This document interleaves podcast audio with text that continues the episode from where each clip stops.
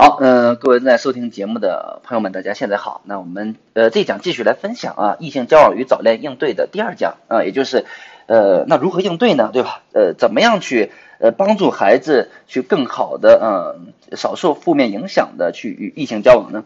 那第一个建议就是呃作为父母一定要理解啊，一定要支持孩子与异性同伴的正常交往啊，你不要去限制。啊，这这这是孩子的一个正常的一个心理需求，而且呢，它是有很多积极的意义的，对吧？一定要去支持，啊，鼓励孩子去参加这样的课外活动啊，与一同参加的异性同伴啊，互帮互助啊，然后呢，呃，这个这这个帮助啊，异性同学，对吧？然后呢，也可以向异性同学去求助，嗯，这个。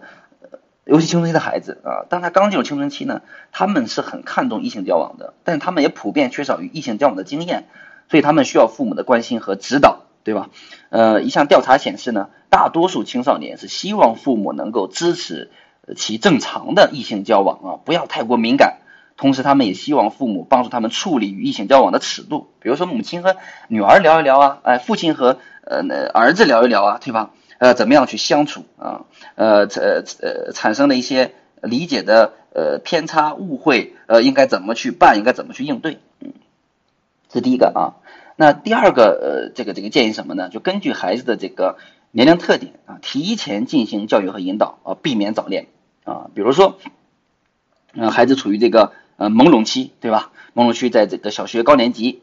这个时候呢，我们要去引导他们正视自己的性别角色啊，在异性同龄的孩子交往当中，要大方，要诚恳啊，要克服拘束害羞的心理。比如说，可以给孩子树立熟悉的同性成年人榜样啊，告诉孩孩子作为男性或作为女性遇到问题时恰当的反应方式啊，或者或者是需要承担的一些呃一些责任，对吧？啊，这个这个这个，让孩子去在这里克服拘束，要大方，要诚恳就可以了啊。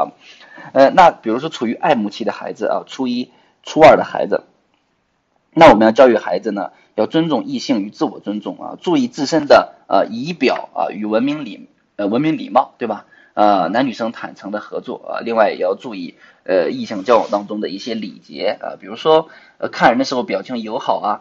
啊，不能一直盯着异性同学看呀，对吧？呃，避免尴尬呀，对吧？然后呢，除了这个外表之外，呃，你你的很多的内在的优点，呃，也是可，呃，也是这个吸引异性交往的这个很重要的特点，而不是要更多精力放在外表上，对吧？那处在初恋期的孩子呢，呃，就是呃，这个这个这个这个呃，比如说初恋期就是初呃初二到高高一啊，到高一。呃，或者到高二，那父母要教育引导孩子多参与这个群体活动啊，尽量不要与异性同学啊单独的相处啊，避免萌发这种初恋之情啊。教育孩子要与异性交往的时候，要注意自己的言行啊，不要随便打闹，不要动手动脚，对吧？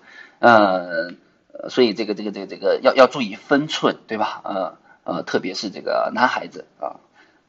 那如果在处于中情期的孩子呢，特别是萌发对异性朋友。这个爱慕的孩子呢，那可以建议他们为了自己和对方的长远发展，以及这份感情有个好的结果啊，暂时去搁置爱情，呃，维持好朋友的相处的方式，全身心的投入到学习和这个集体生活中来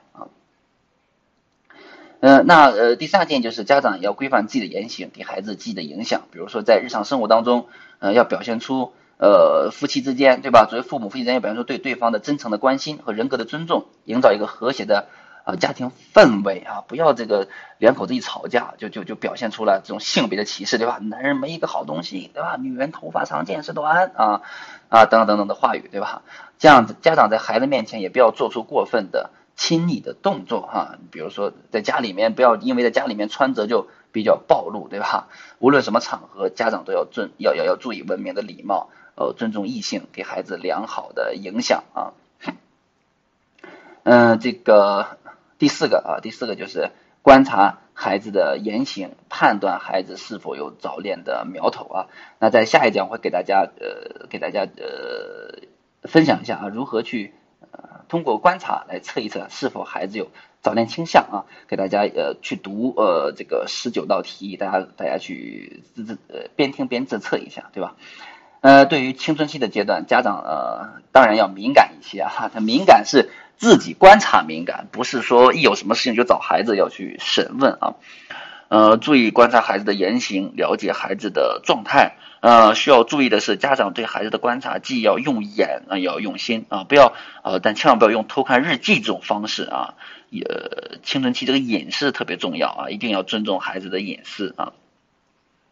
好，那第五个建议就是，如果孩子早恋了，那应该怎么办啊？首先就是不要强强硬的压制啊，引导孩子在恋爱当中成长啊。那给大家几个建议，如果还早恋，给大家几个建议。第一个就是首先你要肯定孩子的优秀，表示理解啊，表示理解。比如说啊，这个这个，呃，那我家女儿、我家儿子，对吧？呃，这个恋爱了。那那那说明，那我的女儿、我的儿子是一定是很优秀，所以才能吸引到对方，然后呢去喜欢，对吧？啊，这是肯定孩子的优秀啊，然后表示理解，说在你们这个年龄段呢，呃，这个这个想恋爱呀，很正常，对吧？嗯，爸爸妈妈在这个年龄段，呃，虽然没有恋爱，但是也也对恋爱有一种向往，对吧？啊，表示理解。然后第三呢，表示好奇，说，哎，妈妈很好奇，呃，这这这个。你你你你的恋爱是因为什么要去要要要去要去确定这个恋爱关系呢？对吧？呃，表示好奇啊，这是第三个啊。那第四个就是表示自己的呃立场，就是呃这个这个这个这个这个这个。那针对于恋爱这件事情，呃，那爸爸妈妈是呃是是是是是是是不赞成的，对吧？呃，可以肯定孩子优秀，可以理解，可以表达好奇，但是不赞成啊。嗯，这个因为但是因为孩子长大了，所以更多的要尊重孩子的选择啊，呃，所以呢，这个这个这个这个这个告诉孩子，那那那那那那那这个，嗯，为什么不赞成，对吧？就是要要去跟孩子说，要分析早恋的利与弊。那不赞成就是因为早恋的呃弊要远远大于利，对吧？呃呃，影响这个呃学业呀，对吧？然后呢，过多的精力放在。这个恋爱恋爱上啊，一定会影响学业呀。呃，第二就是这个这个这个呃，恋爱可能会可能会导致出现一些不好的行为啊，尤其是告诉孩子，对吧？呃，哪些行为是底线，是是绝对不可以去去去发生的，对吧？一些肢体的接触啊，比如说性行为啊，这个这个是不可以发生的，对吧？啊，所以这是一定要去表达你的呃，表达你自己的立场，也分析早恋的这个利与弊啊。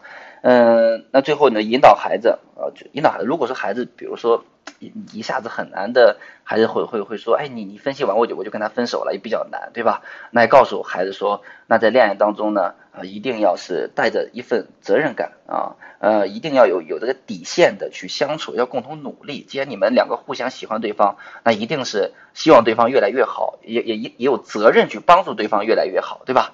呃，所以这才是一个呃，这个这个恋爱的一个目的，对吧？所以那那那就那就怎么样？共同的努力啊！现在你们还不能去，不能去怎么样？都没有能力，都没有长远的能力去去去养活自己，所以说那就只能通过共同的努力，呃，一份责任，然后让对方共同的让对方更好，好好的学习，对吧？那为了未来有一个更好的结果，更加光明稳定的未来啊，所以这个是跟孩子可以去呃聊一聊的。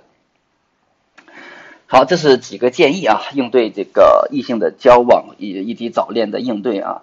呃，那下一讲为大家分享一下那个怎么样去观察和测试孩子是否有呃这个早恋的倾向啊，好吧？顺便给大家去读一个读一个小故事啊，读一个呃这个这个父呃父子的关于这个早恋的一个对话，给大家一个启发。